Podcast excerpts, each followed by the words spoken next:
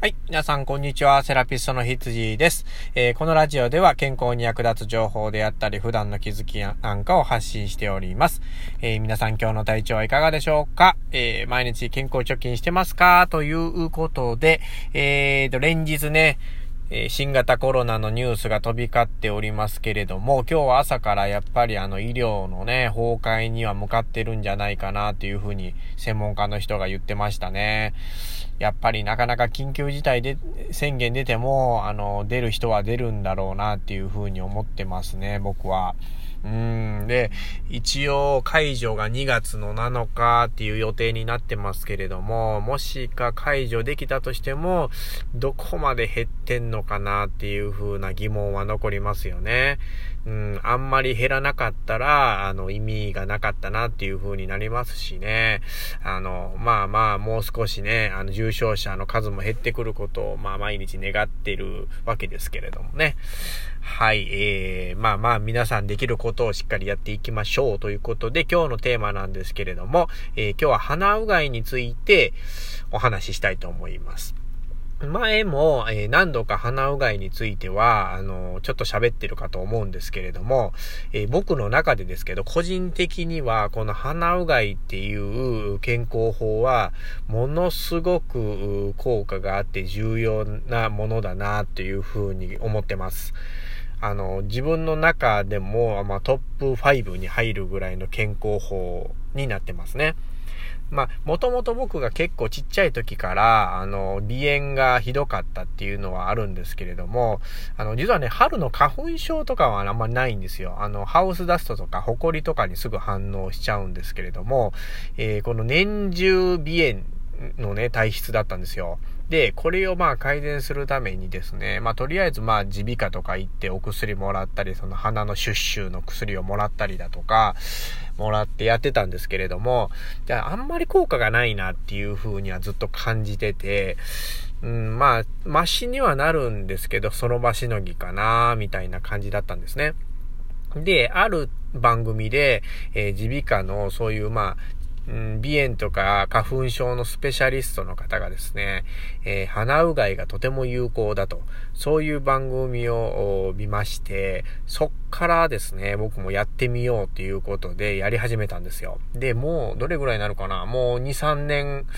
えー、ぐらい続けてやってるんですけれど、あのー、かなりね、薬の量も減りましたし、え、今日はもう鼻炎でどうしようもないっていう、こう、調子の悪い時が減ったんですね。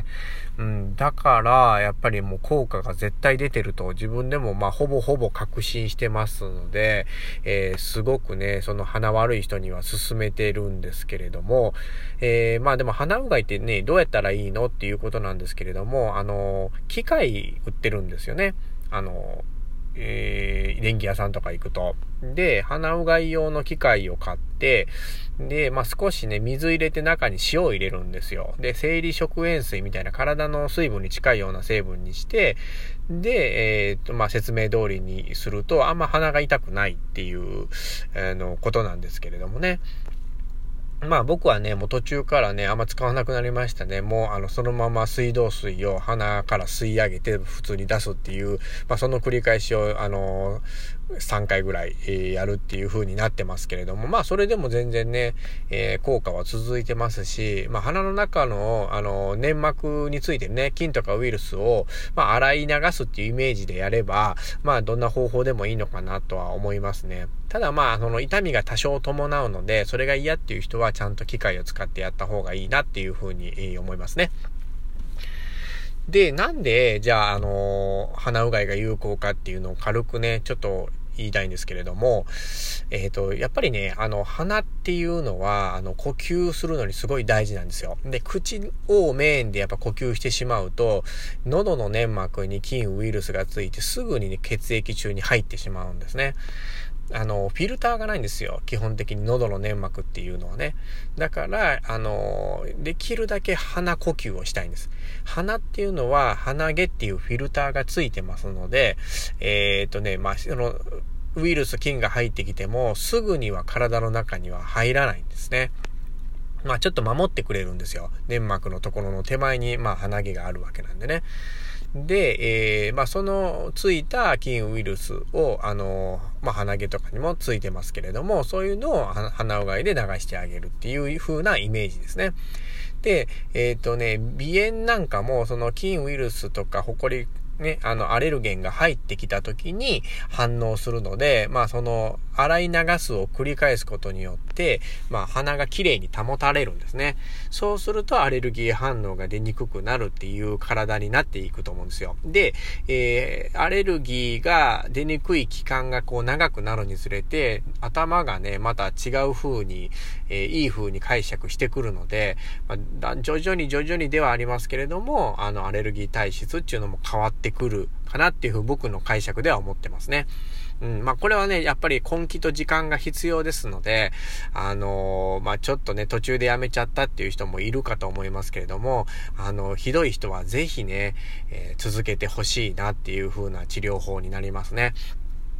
で、えー、まあこれもね、どうしても、まあ続かないっていう人はですね、まあ何日かに一回って決めてやるのもいいですしね、まああの体操とかトレーニングと一緒でね、毎日やろうと思ったらやっぱ挫折してしまったりするので、